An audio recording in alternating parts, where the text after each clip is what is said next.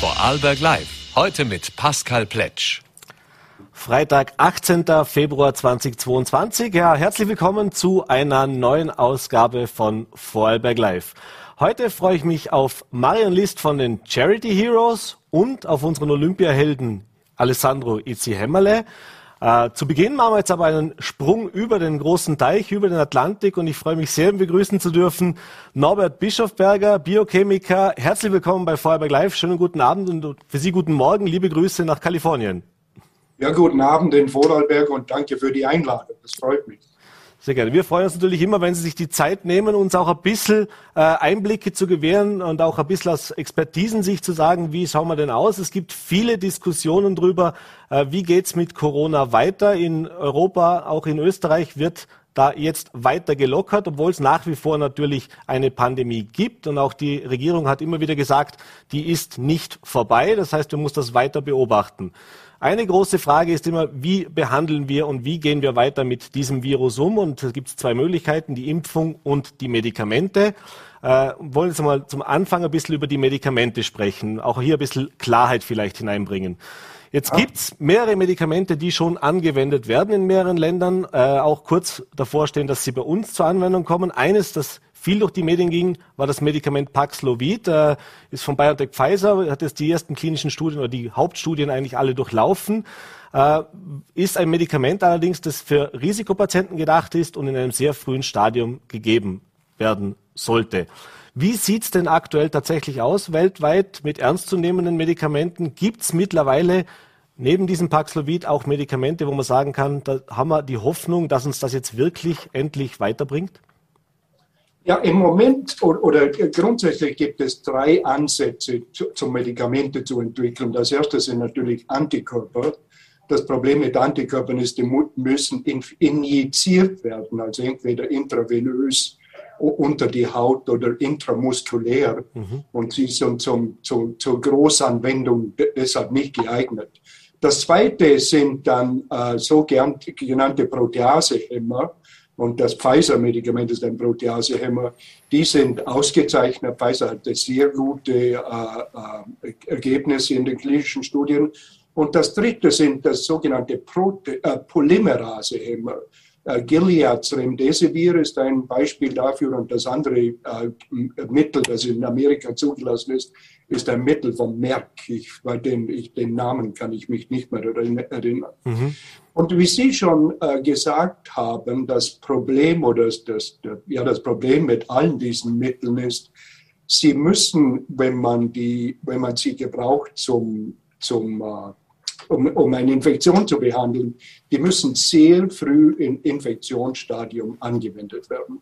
Zum Beispiel, ich weiß das von Tamiflu, das, das Grippemittel, das muss innerhalb von 48 Stunden von, wenn die Symptome auftreten, angewendet werden. Wenn man länger wartet, dann ist die, die Wirksamkeit sehr, sehr gering oder null. Mhm. Aber natürlich, die, diese Mittel werden ausgezeichnet geeignet für äh, Prophylaxis, also für, für die, um die äh, äh Infektion zu verhindern. Mhm. Woran liegt es, dass die so früh genommen werden müssen? Was ändert sich da auch im Krankheitsverlauf? Äh, vielleicht können wir das jetzt, ohne zu wissenschaftlich zu werden, äh, auch erklären, warum das so wichtig ist, dass das wirklich zeitnah genommen wird und eben, wenn es länger dauert, dann gegen das Virus nicht mehr wirklich wirkt. Ja, das, das wissen wir genau warum, weil sie werden infiziert mit einem Virus. Der Virus zerstört die Epithel, äh, wie sagen wir, Epithel, die, die Zellen. Mhm dann, aber das Krankheitsbild taucht dann nur äh, ähm, vier, äh, nach 48 Stunden auf. Und dann können sie noch drei Wochen lang krank sein, mhm. obwohl kein Virus mehr da ist. Und der, der Krankheitsbild ist, äh, äh ist bestimmt von dem, dem, äh, was der Virus getan hat. Mhm. Der Virus tut seinen Schaden innerhalb von den ersten drei, vier Tagen und danach äh, ist der Virus weg. Mhm. Also so ist das wenigstens mit der Grippe. Mhm. Jetzt ist es aber immerhin ein Hoffnungsschimmer. Es wird ja auch schon eingesetzt. Sie haben es auch gesagt, die Antikörpertherapie auch in Vorarlberg wird die sehr erfolgreich eingesetzt. Die Zahlen sind sehr vielversprechend. Nichtsdestotrotz müssen wir uns natürlich überlegen, und davor warnen ja auch alle, das Virus ist nach wie vor da, wird sich weiterentwickeln. Äh, Situationen, wie wir sie die letzten zwei Jahre hatten, mit Lockdowns, mit Absonderungen, äh, mit diesen äh, teilweise auch Überlastung natürlich in, der, in den Krankenhäusern, je nachdem, wie der Schweregrad auch war. Äh, das heißt, alles wartet ja eigentlich darauf, dass es irgendwann jetzt dieses Mittel gibt, das ich dann nehme, wenn ich erkrankt bin, dass ich mir zum Hausarzt hole und dann halt eben wie bei einer, sage ich jetzt mal, herkömmlichen Grippe oder einer anderen viralen Erkrankung äh, nehmen kann und eben nicht darauf angewiesen bin, dass ich das nur in den ersten zwei Tagen nehmen kann. Ist es realistisch, dass wir so ein Medikament überhaupt bekommen? Und falls ja, äh, was muss man denn da rechnen, bis sowas marktreif ist? da bin ich absolut überzeugt, dass diese Mittel auf den Markt kommen werden. Und ich weiß von äh, drei Firmen, die im Moment daran arbeiten. Keine größere, das sind kleinere Biotechnologiefirmen hier in, in den USA. Und, und das Prinzip ist sehr einfach. Die Protease zum Beispiel ist ein virales Enzym, das nur dem Virus, im Virus, äh, das der Virus ge gebraucht, aber dieses Enzym ist nicht in der menschlichen Zelle erhalten. Mhm. Und deshalb ist es möglich, ganz spezifische äh, Mittel zu äh, entwickeln, die den Virus äh, inhibieren, aber die menschliche Zelle in Ruhe lassen. Mhm. Irgendeinen Zeithorizont, den man da seriöserweise angeben kann? Das heißt, müssen wir nochmal einen Winter rechnen oder zwei, äh, bis wir sowas marktreif haben? Was sind denn so vielleicht auch von anderen Medikamenten so Erfahrungswerte? Ja, das Problem mit diesen viralen, äh, antiviralen Mitteln ist nicht äh, das Prinzip oder ist nicht die, die Wissenschaft. Es dauert einfach lange, weil man sie testen muss in, mhm. in menschlichen klinischen Studien auf die Wirksamkeit, aber auf Verträglichkeit und Sicherheit. Und das braucht einfach ein, ein, ein bisschen Zeit. Ich, ich denke mir, in den nächsten vielleicht zwei Jahren haben wir so ein ein, wichtig, ein richtig gutes Mittel zum, mhm. zur Behandlung und zur Prophylaxe von Coronavirus-Infektionen. Mhm. Dann kommen wir noch kurz zur Impfung, auch ein Thema, das natürlich immer wieder diskutiert wird. Äh, nach wie vor werden alle Experten oder viele, die meisten Experten, sagen wir es mal so, zumindest die, die auch ernst zu nehmen sind, nicht müde zu betonen, dass die Impfung wirkt. Äh, verstehen Sie, dass aber viele Menschen sagen, naja, jetzt bin ich dreimal geimpft, geboostert, äh, jetzt redet man schon davon, dass es vielleicht auch eine vierte braucht. Und bei Omikron hat man gemerkt, ja, erkrankt sind auch die Geimpften, was jetzt vielleicht sich glücklicherweise nicht in einem schweren und einem tödlichen Verlauf äußert, aber gesellschaftlich gesehen, wirtschaftlich gesehen natürlich ein Problem darstellt. Äh, ist noch nicht klar, gibt es eine Weiterentwicklung dieses Impfstoffes? Äh, was denken Sie, was hören Sie auch, was haben Sie auch äh, mitbekommen? Äh, können wir damit rechnen, dass es eventuell im Herbst eine vierte Impfung brauchen wird und die dann auch unter Umständen ein anderer Impfstoff ist, beziehungsweise ein adaptierter Impfstoff ist? Ja, so die, die, die, die, die Wissenschaft oder warum wir dazu gegangen sind, dass es eine dritte Impfung gibt und vielleicht eine vierte Impfung, ist, man schaut einfach die Antikörper, die im, im Blut vorhanden sind, und die, die, die Tatsache ist, dass über Zeit, also nach, nach sechs Monaten oder so, acht Monaten, nehmen die gehen die Antikörper äh, niedriger, werden sie niedriger und dann können sie nicht mehr so einfach den Virus neutralisieren. Mhm. Äh, wenn Sie etwas von Immunologie verstehen, dann wissen Sie auch, dass Antikörper nur ein Teil von dem Immunsystem ist. Mhm. Ein anderes sind die sogenannten T-Zellen. Und T-Zellen, es stellt sich heraus mit ein paar Publikationen, die ich gesehen habe, die hält längere Zeit an. Mhm. Aber ich, ich denke, die, die ähm, Impfungen sind jetzt so gut er, äh, erträglich, so sicher, dass es kein Problem wäre, wenn wir einmal eine, nach einem Jahr noch eine vierte und vielleicht noch eine fünfte Impfung erhalten könnte. Das, das ist nicht anders als zum Beispiel Tetanus, das ist alle zehn Jahre. Mhm. Äh, Hepatitis B ist drei Impfungen. Äh, das kommt auf den Virus drauf an. Und, und Influenza übrigens ist jedes Jahr. Das ist, äh, jedes Jahr ist der Virus etwas anders. Mhm. Und jedes Jahr ist ein neuer Impfstoff auf dem Markt. Mhm. Und das könnte mit Corona wäre das kein Problem, um das äh, äh, dasselbe tun. Mhm. Jetzt weiß niemand, wie sich das Virus weiterentwickelt. Mit weiteren Mutationen ist zu rechnen. Es gibt ja schon auch von Omikron jetzt eine weitere Mutation, wo man jetzt sagt, die ist schon langsam am Aufkommen. Jetzt haben wir ähm, zu Beginn der Pandemie, haben auch Experten gesagt, normalerweise für den Verlauf so einer Pandemie ist, dass das Virus, wenn man Glück hat natürlich, äh, in, mit der Zeit schwächer wird. Das heißt, das Virus den Menschen zwar vielleicht auch stärker infiziert, aber eben nicht jetzt unbedingt gleich tötet dabei. Äh, denn das Virus ja als Selbsthaltungstrieb versucht auch möglichst sich weit zu verbreiten, was ja kontraproduktiv ist, wenn der Wirt sozusagen äh, ja, das nicht überlebt oder in Absonderung ist und eben nicht mit anderen Menschen in Kontakt ist.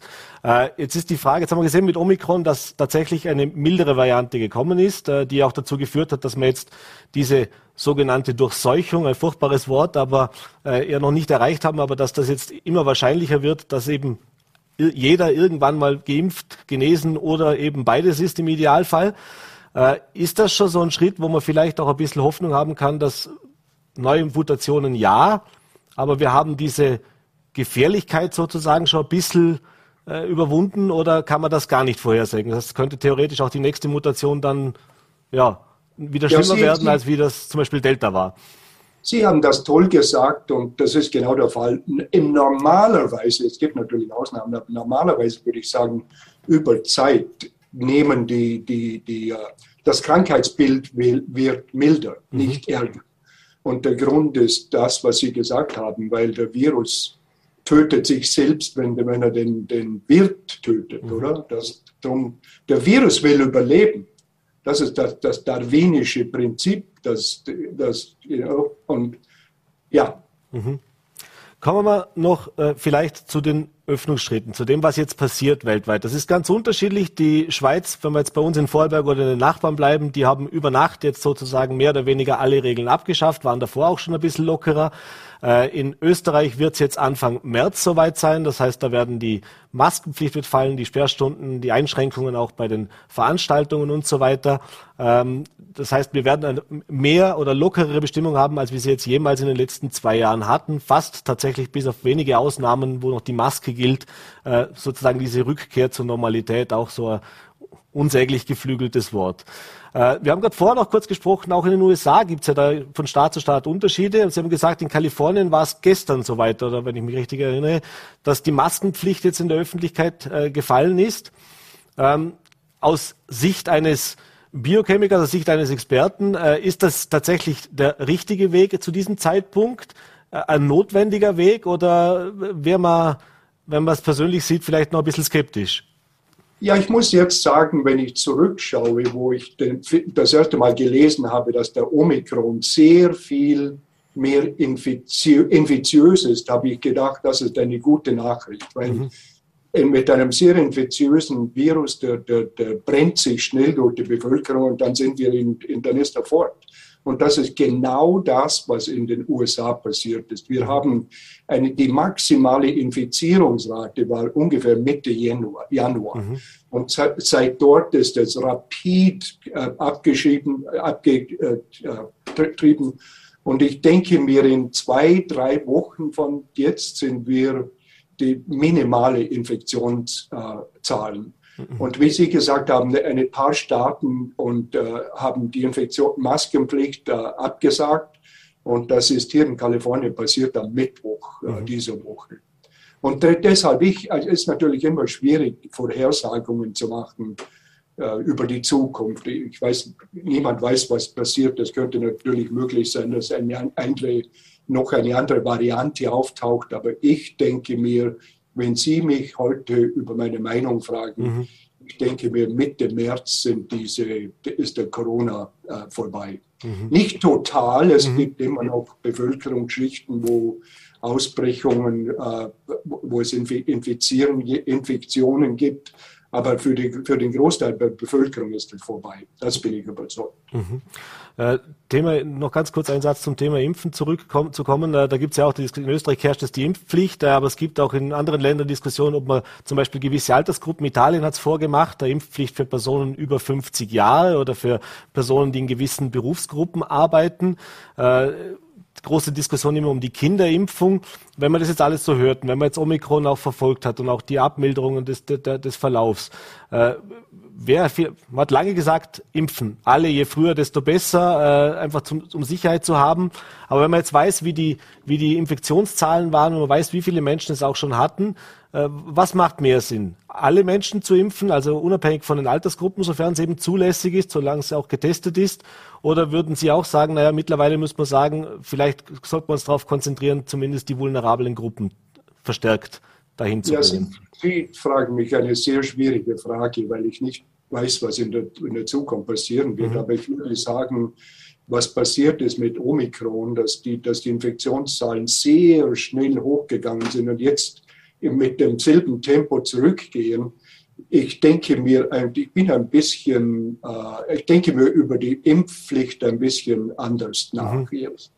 Und man muss sich wirklich fragen, ist das noch angebracht? Mhm. Und ich habe natürlich keine Antwort. Ich würde sagen, die Impf, äh, Impfungen äh, für spezielle äh, äh wie sagt man, Bevölkerungsschichten, ja.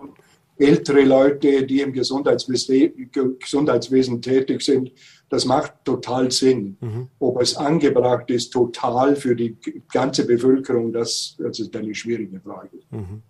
Kommen wir zum Abschluss noch kurz zum Thema Testen. Wir sind schon fast am Ende der Zeit, aber das möchte ich gerne noch mit Ihnen auch kurz besprechen. Das Testen, äh, Österreich rühmt sich immer, wir sind Testweltmeister, äh, nirgends so viele Gratistests, äh, vom Gurgeltest über Antigen-Tests oder eben auch die normalen klassischen PCR-Tests was wir jetzt in der Omikron-Welle erlebt haben, was mir auch Ärzte sagen, was wir auch äh, Bekannte wie immer wieder erleben, ist, dass zumindest bei Omikron oder zumindest in dieser Phase, will gar nicht sagen, dass es zwangsläufig mit Omikron zusammenhängt, aber es eine sehr große Unsicherheit bei den Tests gab. Also wir können etliche Beispiele, die uns präsentiert wurden, wo Menschen, die symptomatisch waren, aber negativ getestet worden sind, Antigen positiv waren, PCR negativ waren äh, oder eben positiv getestet waren, ohne jegliche Symptomatik zu haben. Das heißt, diese Sicherheit, die wir im Herbst noch hatten oder vielleicht auch im Frühjahr diesen Jahres, wo man gesagt hat, naja, positiv, dann positiv, Absonderung, äh, sicher ist sicher. Das war sehr, sehr schwierig jetzt einzuschätzen. Jetzt mit Ende März soll das Testen ohnehin äh, ganz anders äh, aufgestellt werden, auch in Österreich. Das heißt, nur noch im Falle von symptomatischen, oder wenn man Symptome hat, da nicht mehr dieses flächendeckende, regelmäßige Testen. Äh, was ist denn Ihre Meinung oder vielleicht haben Sie auch eine Erklärung für uns?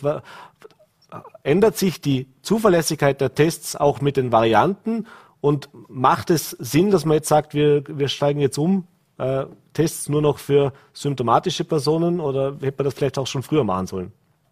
Ich kann die Frage nicht, äh, das ist eine schwierige Frage zu beantworten, weil ich nicht die, die Spezifizierung dieser Tests weiß. Mhm. weiß.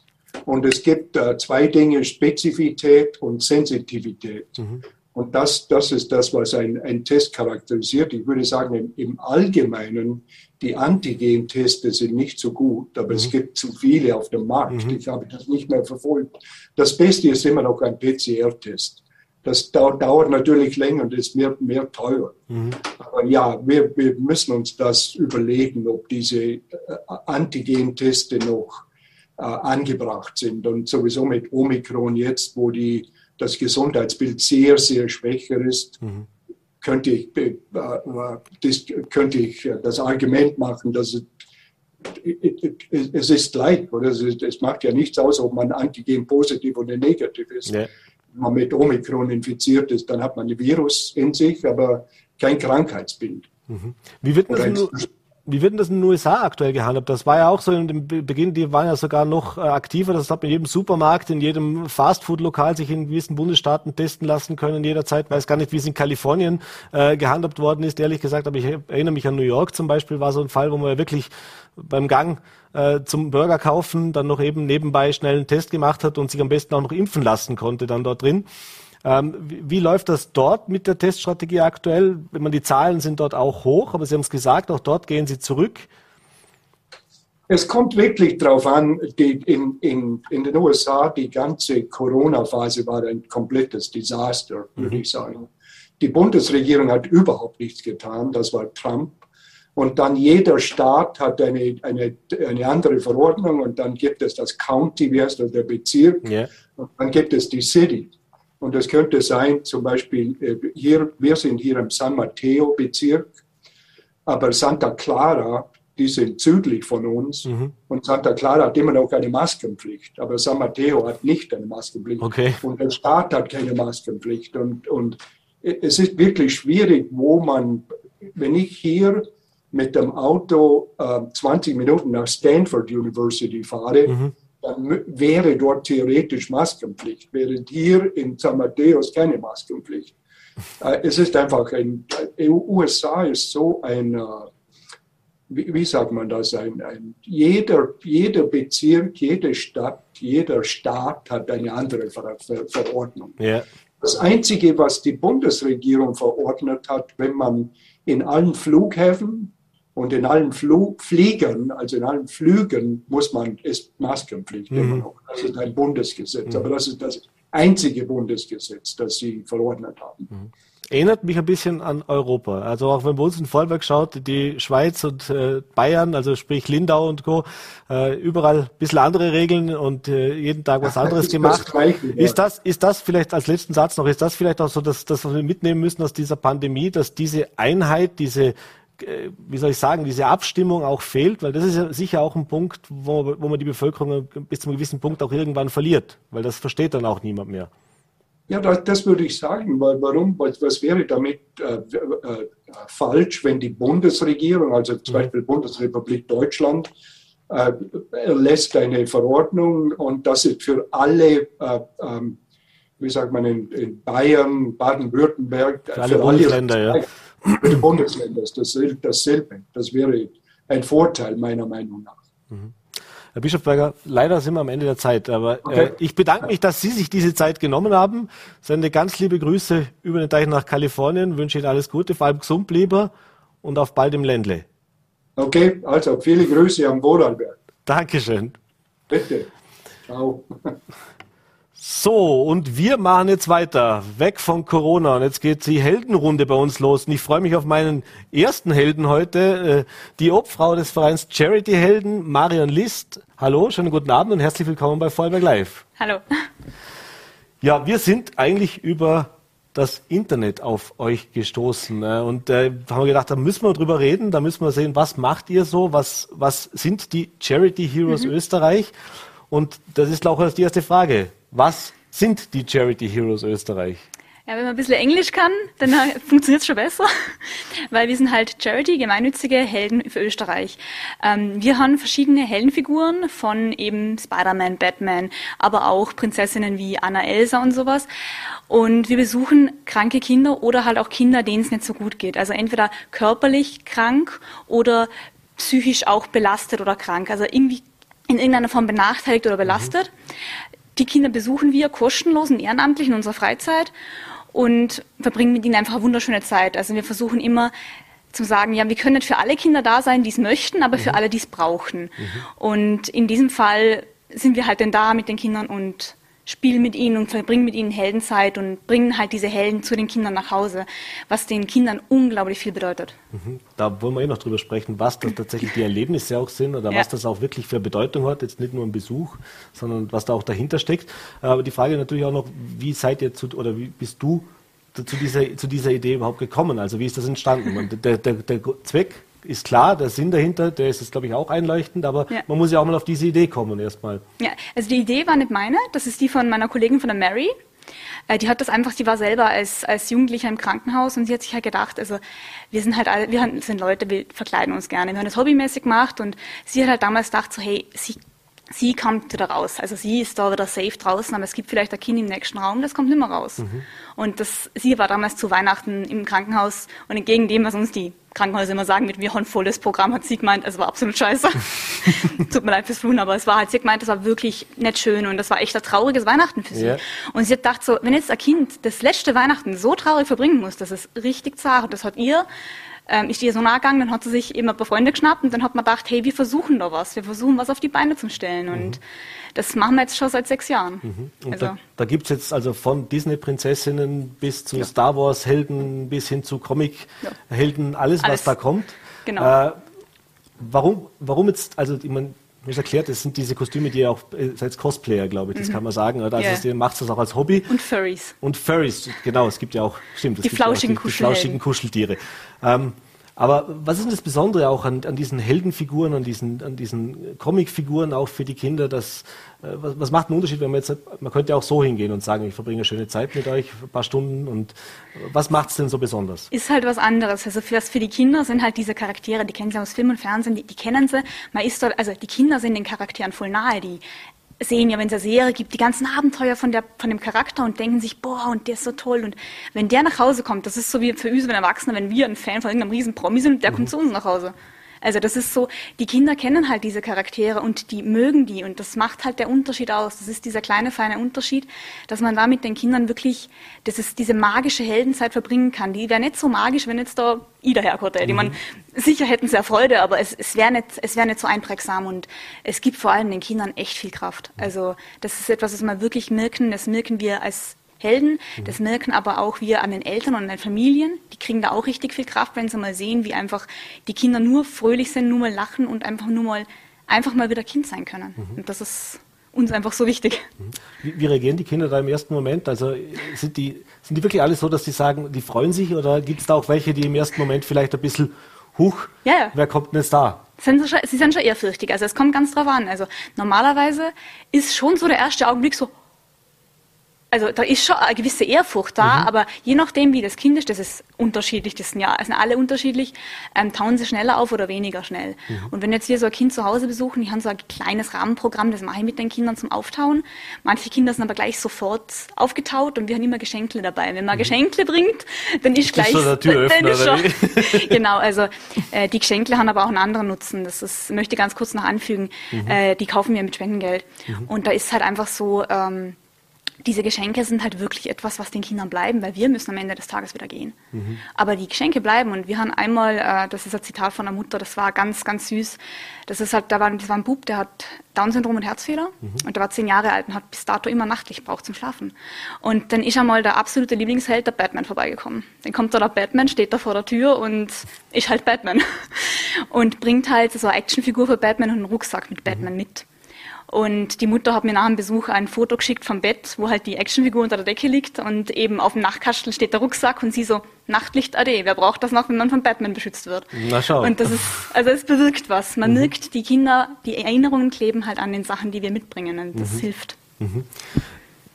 Die Frage natürlich, wie seid ihr aufgestellt? Also du mhm. bist in Vorarlberg, aber die Charity äh, Heroes Österreich, die gibt es österreichweit. Genau. Erzähl mal ein bisschen so, wie viele seid ihr?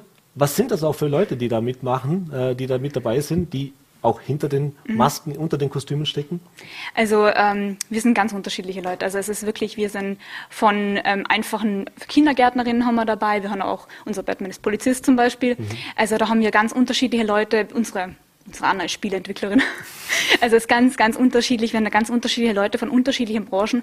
Einfach die Leute, die Freude daran haben, für, das, für die Kinder zum Tun mhm. und auch das Können, also auch das ein bisschen auch wollen. Also es muss ein Wollen, was man, das kann nicht jeder, man muss es wirklich wollen.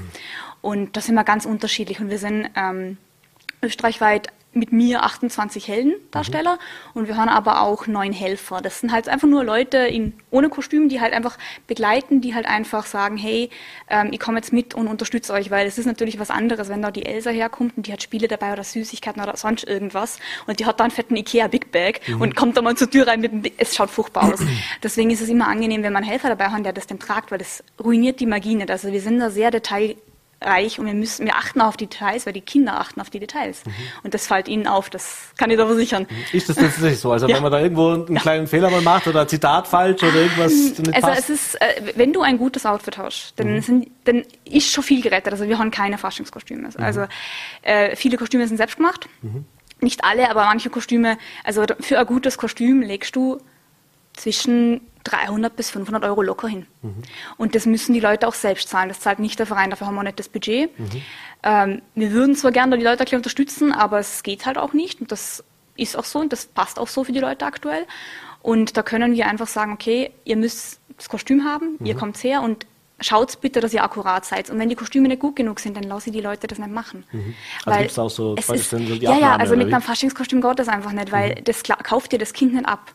Du, wenn du ein Faschingskostüm hast, dann müsstest du richtig gut schauspielern können, um mhm. das wegzumachen. Und das können die meisten Leute nicht. Mhm. Deswegen hilft es tatsächlich, das bessere Kostüm zum Haar. Und ähm, blöder Spruch, aber Kleider machen Leute und mhm. du fühlst dich gleich ganz anders, wenn du so ein Outfit drehst. Also bist im Outfit ein bisschen der Rolle. Das ist, macht schon einen Unterschied mhm. aus. Also wenn man sich dann im Spiegel anschaut, das macht einen Unterschied aus. Also mhm. das, die, den Kindern fällt wirklich viel auf. Du selbst, als, was ist deine Rolle? Als was gehst du? Und was ähm, liegt dir am meisten vor allem? Also ich mache sehr viel. Mhm. Ich mache ähm, ich, ich, und noch ein Kollege aus, aus Oberösterreich, wir haben vom Team her die meisten Outfits. Ähm, ich habe extrem viel, ich bin meistens die Elsa. Mhm. Die ist wahrscheinlich am populärsten momentan. Die haben eben, die Elsa ist schwierig zum Spielen, mhm. weil die Kinder lieben sie alle wahnsinnig. Und das kommt immer die blöde Zauberfrage. Man muss ausweichen, dass es geht. Mhm. Aber die, ähm, du musst die wirklich sehr gut auskennen und die meisten sind lieber Anna. Anna ist fröhlich, verspielt, ist einfach, ähm, ist auch sehr beliebt bei den Kindern natürlich. Deswegen bin ich sehr viel als Elsa unterwegs, weil halt viel gefragt und wir haben nur mich. Mhm. Also, das heißt, man musste, also jetzt mal abhängig vom Kostüm, dass man ein bisschen schauspielerisches Talent mitbringen ja, sollte. Dass man natürlich auch Empathie mitbringen muss und mit dieser Situation umgehen kann, die mhm. ja nicht ganz einfach ist, auch psychisch ja. meistens nicht ganz einfach ist, muss man auch die Rolle perfekt können. Das heißt, das, das, das Rollenstudium, also ist es denn so, dass man, dass man sich da jeden Film und alles ansehen muss, weil die Fragen natürlich auch kommen, um auf die man natürlich auch Antwort haben sollte? Ja, man kann ja, es gibt, das ist der Unterschied, das es gibt ja ganz, ganz viele verschiedene Charaktere. Und wir sagen zum Beispiel, wenn jemand wenig Schauspielerfahrung hat, dann soll er einen Charakter nehmen, der ihm selbst passt. Mhm. Also ähm, zum Beispiel, das ist unsere Mary Poppins, die mhm. ist die, die Frau ist, die, die ist wirklich wie Mary die Poppins. Ist Mary Poppins, oder? Ist so. Aber das Witzige war halt, sie hat, ist mit null Erfahrung zu uns gekommen. Mhm. Sie ist wirklich mit null Erfahrung zu uns gekommen und sie hat, äh, sie hat gesagt, sie, sie hat keine Kostümerfahrung, gar nichts und sie kennt sich nicht aus, aber sie will das machen. Und dann haben wir halt geredet, was ihre Stärken sind und in welcher Rolle, welche Rolle ihr passen würde und mhm. haben ihr verschiedene Sachen vorgeschlagen, wo sie sich identifizieren kann.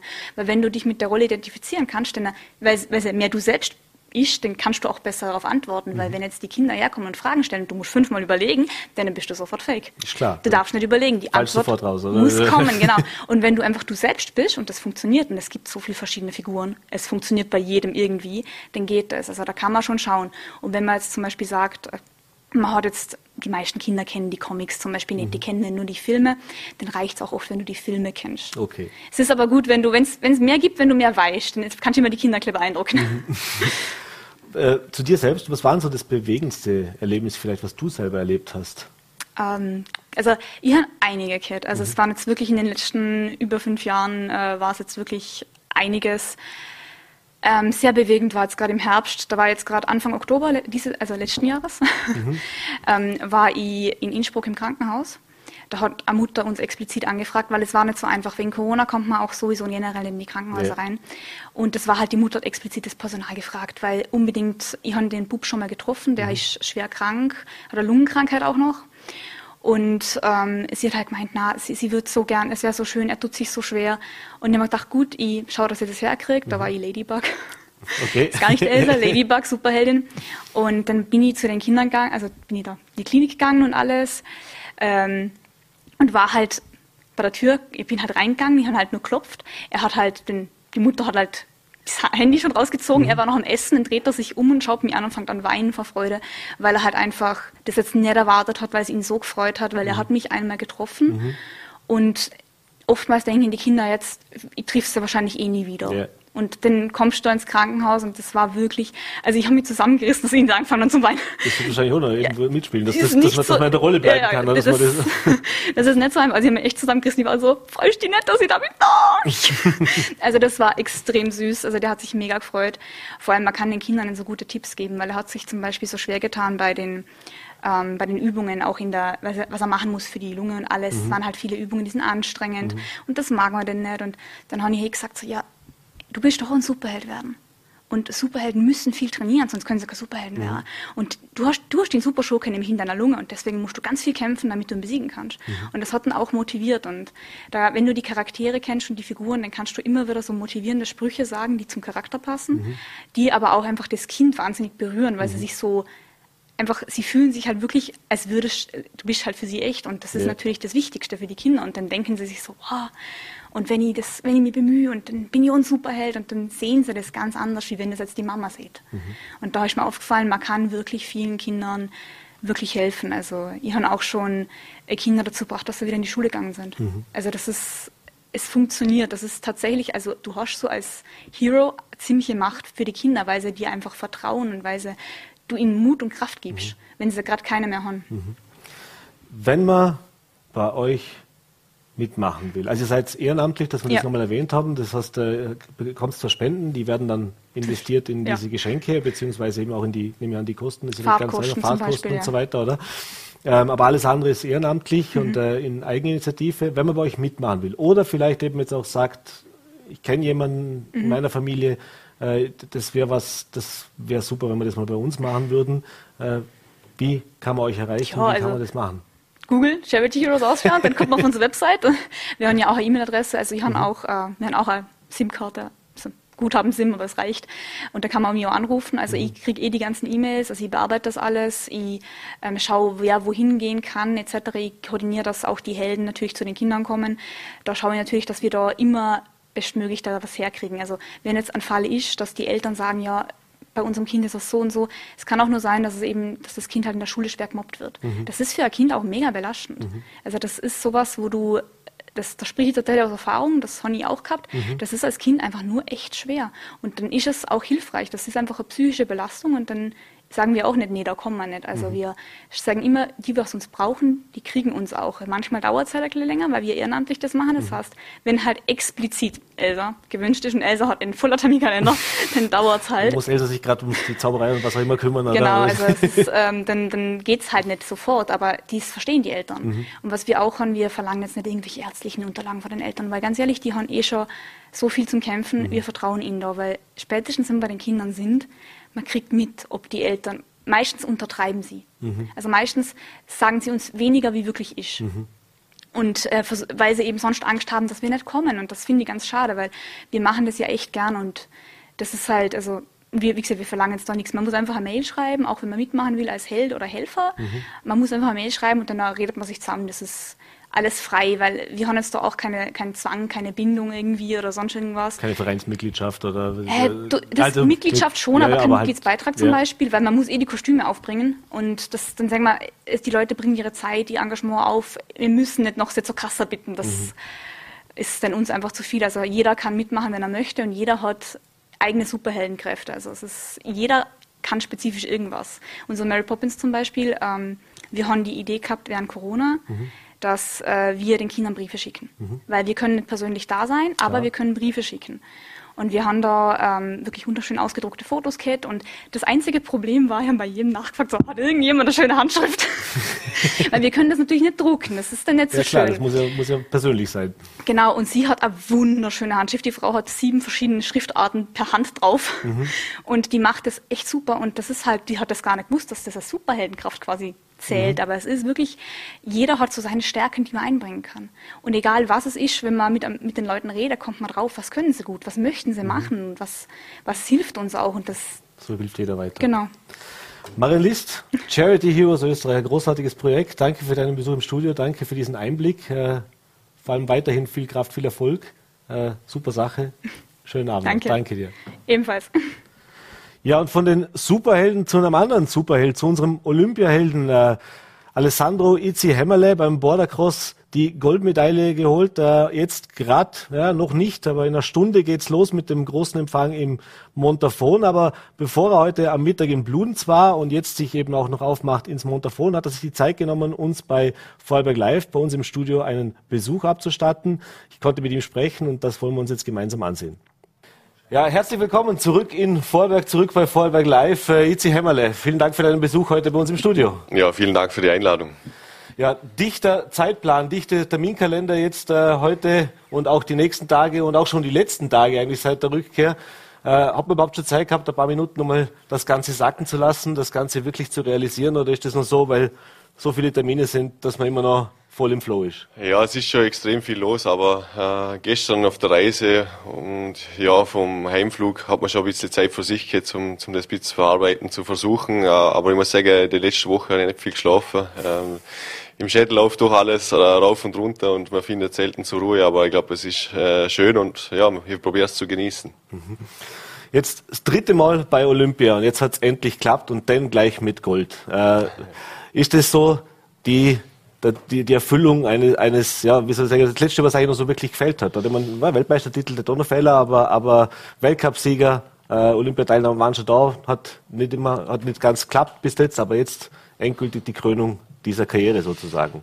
Ja, also ich als Athlet natürlich träumt jeder davon, aber das, das Ziel Olympiasieger ist äh, so in weiter Ferne, weil wir haben wirklich nur einmal alle vier Jahre die Chance dazu und äh, ich habe es mir jetzt nie so speziell vorgenommen, zum sagen, es ist eine vollendete Karriere. Irgendwo war ich dann schon zufrieden mit den ganzen Erfolgen, die wir schon feiern haben dürfen. Ähm, dass jetzt alles klappt hat dann am, am 10. Februar, äh, ist natürlich, ja, ich, ich schätze mich überglücklich, dass ich wirklich da ganz oben stehen dürfen und äh, unser Land so voll vertreten und ja, es ist wirklich sehr, sehr schön zum sehen, wie, wie jeder Gaudi hat und das mitfeiert. Mhm. Jetzt haben wir natürlich alle diese Siegesfahrt mitverfolgt und das war, wie kann es nicht anders sein, ein Fotofinish. Äh, das haben wir auch schon anders rundum erlebt, das Fotofinish, dass es nicht ganz gereicht hat. Äh, wie lange hast du denn zittern müssen im Ziel und wie sicher warst du vielleicht auch schon wenig Farbe ist, dass es gereicht hat? Ich persönlich war mir zuerst schon eigentlich sicher. Ähm, ich habe es im Gefühl gehabt, habe gemeint, das passt. Dann schaue ich hinter mir die Anzeigetafel und sage, dass ich mit 200 vorne bin, äh, vom Transponder her. Dann habe ich mich kurz schon als Olympiasieger feiern lassen, schaue ich so aus zum ganzen Betreuerstab, zum Publikum und da war sich kein Mensch sicher. Und ich dachte, irgendwas ist faul, das gibt's nicht. dann sehe ich hinter mir das Videowall, wo sie das Ganze nochmal so spannend aufbauen und dann habe ich mir gedacht aus dem Kamerawinkel, mein Gott, ich glaube nicht, dass das ausgeht. Mhm. War mir echt kurz nicht sicher. Ein kleines Déjà-vu an die WM vergangenen Jahres, wo ich den Vize-Weltmeister geworden bin. Aber dermal waren sei Dank die Zentimeter auf meiner Seite. Hat sich die Größe ja mal ausgezahlt. Ja, ähm, vielleicht noch mal kurz zum Lauf. Äh, das war ja so dein, dein Kontrahent sozusagen. Der ist aber ein bisschen als Favorit gegangen, war immer da äh, sehr, sehr schnell unterwegs. Er hat sich gleich vom Start weg auch wieder nach vorne gesetzt, aber der IC hat nicht aufgegeben und hat ihn relativ früh sogar schon im Lauf überholt. War das schon so ein Zeitpunkt, wo du äh, ich sage jetzt mal, äh, drüber nachdenken hast können, so jetzt, jetzt kann das was werden, oder ist das in dem Moment so, dass man im Tunnel schon einfach nur die Strecke abrast? Naja, ich habe ja das Glück, oder man kann auch Beck sagen, also im oberen Raster, wo ich war, bin, es wirklich sehr, sehr knapp gewesen. Da sind extrem starke Fahrer drin gewesen. Äh, bin dann im Halbfinallauf schon mit dem gefahren und gewusst, am Start wird er schwer zum Bügen. Im Training habe ich zwar noch probiert, was anderes zu machen, aber dann habe ich gedacht, komm, der Einzige, wo die da bügen kann, ist er und die Strecke ist so lang machen wir es lieber auf Nummer sicher. Und äh, im Halbfinale habe ich dann gesagt, dass wir eigentlich äh, gleich mal Überspeed generieren. Auf ihn haben wir es ein bisschen anschauen können. Äh, bin dann knapp als Zweiter rein. Ich habe gemerkt, unten kommt man schon noch extrem an. Mhm. Und dem vor dem Lauf habe ich mir überlegt, so, äh, wenn ich attackieren wir, weil ich war sicher, wenn er den Start erwischt, kann man nicht vorne weg. Und dann habe ich gedacht, sobald ich eine Chance habe zum, zum Vorbeifahren, nehme ich es gleich. Und äh, dann ist wirklich so gewesen, dass er in der Gerade nach links ist und ich habe voll arbeiten müssen und können. Er hat einen leichten Fehler in der Gerade gehabt und durch das habe ich mich durchsetzen können. Und in der dritten Kurve habe ich mir dann schon gedacht, so jetzt bist du vorne, jetzt musst du das Ding voll einfahren. Und äh, nach so einem strengen Tag haust wirklich äh, die letzten Körner noch alles aussehen und äh, ja, dass sich das dann am Schluss so ausgegangen ist. Der Windschatten hat man dann schon ein bisschen gemerkt. Im letzten Sprung hat er ein bisschen mehr riskiert mit dem Absorbieren. Durch das ist er wirklich auch nochmal so sehr knapp dran gekommen, aber es ist sich zum Glück nicht mehr ausgegangen für ihn. Und ja, im Kopf geht es schon um, wenn man die erfahrt, boah, jetzt fast gerade mal einen Olympiasieg, aber mhm. man ist dann doch ein bisschen routiniert und blendet das alles aus. Mhm. Und dann war es ja soweit, die Olympiamedaillenvergabe auch. Ich meine, das ist immer, als Sieger eigentlich immer ein besonderer Moment, aber gerade Olympiagold nochmal was anderes. Oder wie, wie sehr sind denn dort auch die Emotionen mit dabei? Also man, man hat sich gesagt, mehr Strahler gar nicht. Also, gibt, gibt, gibt's was Schöneres eigentlich?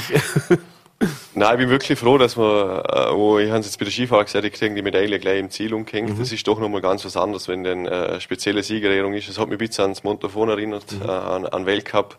Äh, es waren leider Corona-bedingt weniger Leute, aber es waren die wichtigsten, wo sehr daran hart gearbeitet haben, waren vor Ort, zumindest ein Teil davon.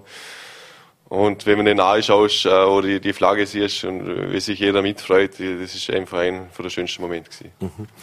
Ist das praktisch auch so ein bisschen, äh, wie soll ich sagen, ich meine, äh, man kennt du hast viel schon gewonnen, aber wenn man so die ganze, das ganze Feedback, die ganze Rückmeldung kriegt, durch die Gratulationen und so weiter, tut das so gut, wenn man sieht, man hat jetzt wirklich so viele Jahre viel, viel Engagement gesagt, man hat viel da reingesteckt, man hat wirklich alles reingesteckt eigentlich.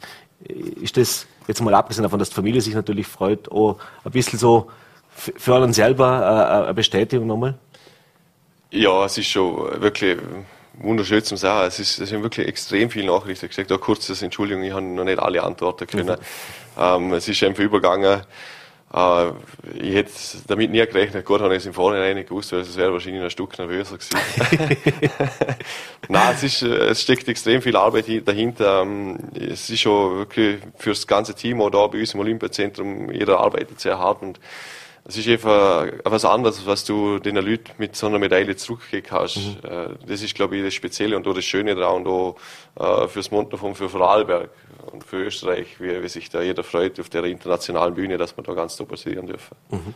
Und dann hat man, ich habe es schon gelesen, du hast schon gesehen im Interview, auch ein bisschen feiern können. Äh, eben auch halt, wie das halt so war in der Bubble, über die werden wir immer noch kurz reden, aber äh, das heißt, die haben am Abend dann aber schon noch.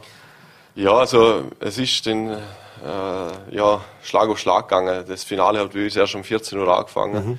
Äh, dann bin ich kurz auf Pressekonferenz, danach Dopingkontrolle und dann habe ich eigentlich fünf Minuten gehabt zum Duschen, umziehen, zum auf Preisverteilung gehen. Äh, habe eigentlich nichts gegessen.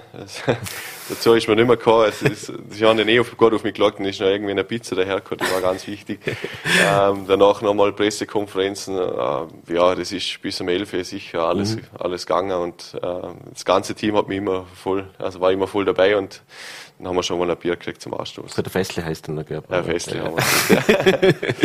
ähm, wie war es denn jetzt so generell bei Olympia? Du warst im Herbst schon mal in China, da war das nicht so toll. Also ich habe gehört, da warst du nicht so begeistert davon. Da bist du ein bisschen mit Buchweh jetzt da geflogen, zum sagen, wie wird denn das überhaupt? Äh, wir haben die Bilder ja gesehen, also diese Bubble oder diese zig Kontrollen. Äh, und äh, wie war das als Sportler, wenn man sich auf einen Wettbewerb vorbereitet, unter solchen Bedingungen sich auch vorzubereiten? War das jetzt schwieriger im Vergleich zu den letzten Olympiaden? Oder hat man vielleicht sogar weniger Ablenkung gehabt und war noch mehr auf den Bewerb fokussiert?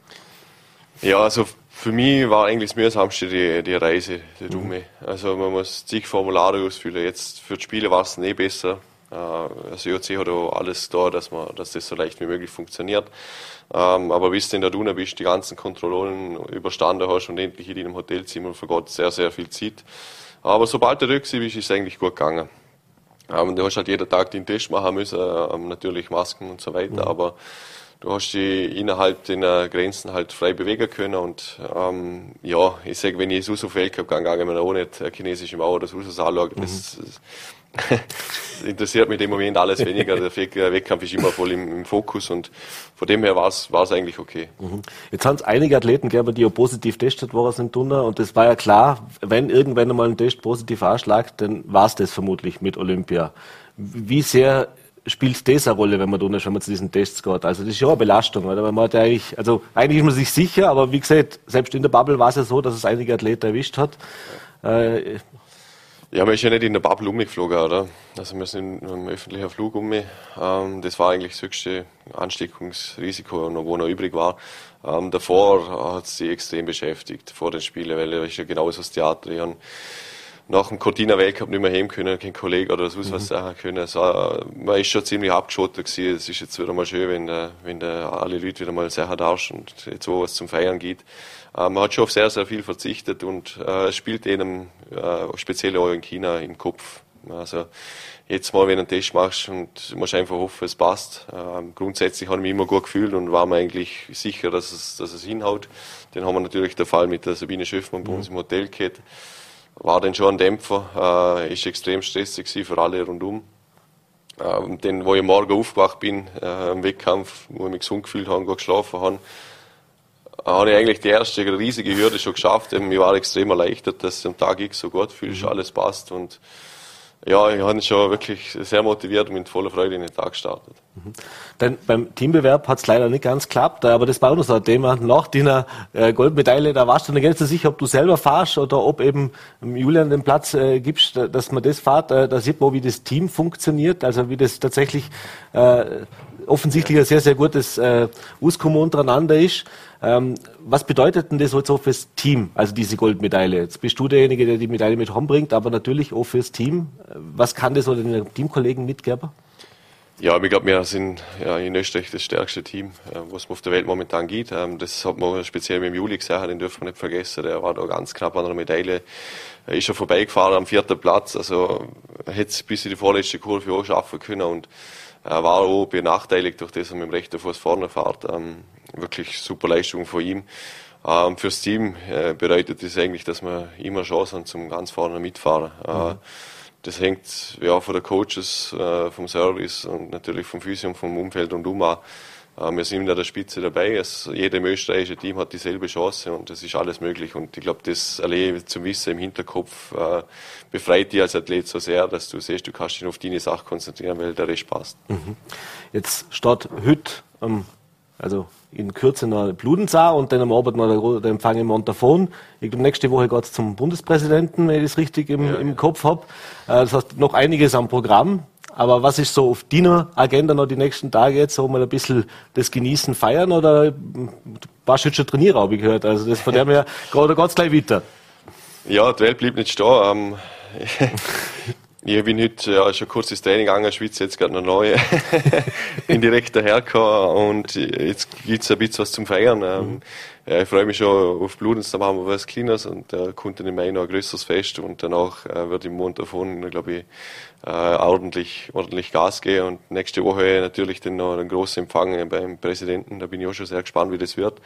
Aber für mich persönlich, ich habe gesagt, es kommt noch ein bisschen Neuschnee, ich habe noch nicht wirklich einen, einen schönen Neuschnee-Tag gehabt und ich probiere das dann sicher nächste Woche auszunutzen. Das heißt wirklich auch mal genießen. Ja, einfach mal für mich selber fahren, ein bisschen mehr genießen. Ja. Und äh, saisonmäßig geht es natürlich auch noch weiter. Das heißt, das ist schon noch nicht fertig dieses Jahr. Ähm, Ziel ist klar, oder? Ja, nichts nichts Kleines wie ein werden auf der Liste. Nein, es ist, ein, es ist ein riesiges Ziel, aber wir haben eine gute Ausgangslage. Äh, Reitralm und Wesonar sind offen. Es sind Strecken, die wir grundsätzlich sehr gut liegen. Äh, letztes Jahr ist es gut gelaufen dort. Ähm, bin gespannt, wie die Strecke auf der Reitralm wird. Äh, der, der Markus Scheider hat da letztes Jahr äh, die Hand reingekettet. Das hat mir extrem gut gefallen. Ich bin mhm. gespannt, ob er, ob er hier wieder dort ist und das macht. Ähm, ja, Chancen sind gut. Ich fühle mich auch gut. Ich glaube, das Team und alle sind gut in Form. Jetzt heißt es halt, äh, ja, feiern müssen da kann man nicht aus. Äh, das haben wir jetzt, glaube alle verdient. Ja. Und danach wird der Fokus hier auf das gelegt. Und dann ist natürlich nach der Olympiade, ist vor der Olympiade. Dreimal war er dabei. Äh, ist die nächste Olympiade in vier Jahren schon so im Kopf oder ist das was, wo sich das schon mal halt, wie es bis dahin ergibt? Ja, es ist schon noch sehr weit weg. Ähm, aber ich denke, es ist sicher ein machbares Ziel, äh, solange der Körper und die Motivation voll da ist, werden wir sicher von so Saison zu Saison schauen und äh, ja, Motivation muss passen mhm. und alles rundherum, aber momentan fühle ich mich schon so gut, dass ich sage, es, es ist sicher machbar. Das würden wir uns doch wünschen. Äh, zum Abschluss noch diese Olympischen Spiele nicht nur für den IC Hämmerle sehr, sehr erfolgreich, sondern für Vorarlberg im Gesamten eigentlich die erfolgreichsten Spiele bislang. Äh, der Johannes Strolz, mit dem du in die Schule gegangen bist, äh, ebenfalls zweifacher Medaillengewinner ähm, und auch beim Rodeln haben wir Medaillen gewonnen. Also es ist jetzt wirklich sehr, sehr erfolgreiches, äh, sehr, sehr erfolgreiches Event für Vorarlberg auch gewesen. Äh, sind wir sehr stolz drauf. Wie sind da da im Austausch? Ich glaube, mit Johannes bist du sehr eng eigentlich hoch, oder? Also mit Johannes und dem Thomas Steu bin ich sehr eng im, im Austausch. Ich glaube, der Thomas, der trifft ich nachher eh nachher. Den sehe ich den zum ersten Mal. Ich freue mich schon sehr drauf. Äh, mhm. Ja, Hannes ist noch ein Zeit in China, mit dem schreiben wir noch ab und zu. Äh, ja, es ist unglaublich. Also, ich, ich spüre auch selber, was, was da auf einen zukommt und wenn, wenn du merkst, die, deine Kollegen sind genauso dabei, ist es, ja, die Freude zum Teilen ist immer schöner, wie alles für sich zu haben. Jeder kann es ein bisschen mitfühlen und wir haben alle einen ähnlichen Weg eingeschlagen und es freut mich natürlich extrem, dass da die, die Jungs und Mädels, so Kathi, da so erfolgreich abschneiden können. Was bedeutet das so für, ihr trainiert alle im Olympiazentrum, oder? Was heißt, das bedeutet das so für einen Sportstandort? Ich habe gestern äh, mit Thomas Steuerbach geredet darüber, dass diese Trainingsmöglichkeiten jetzt zum Beispiel mit der Rodelbahn in, in, in Bludens geschafft worden, geschaffen worden sind. Aber natürlich, wenn man Erfolg hat im Sport, wenn so viele erfolgreich sind, dann gibt es ja auch nochmal einen Boost. Oder? Also das heißt, was kann das so für euch im Olympiazentrum bedeuten?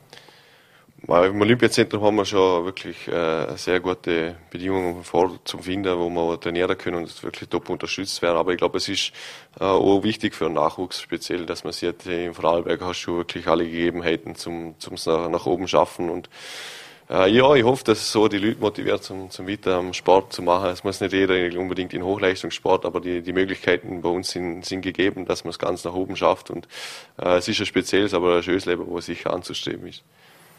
Und für die jetzt auf jeden Fall ein sehr schönes Leben zum das Genießen, zu feiern auch ein bisschen. Äh, Itzi Hämmerle, vielen, vielen Dank für deinen Besuch im Studio. Nochmal herzliche Gratulation. Ja, Super Dank. Leistung, äh, haben uns alle sehr gefreut, haben alle mitgefiebert.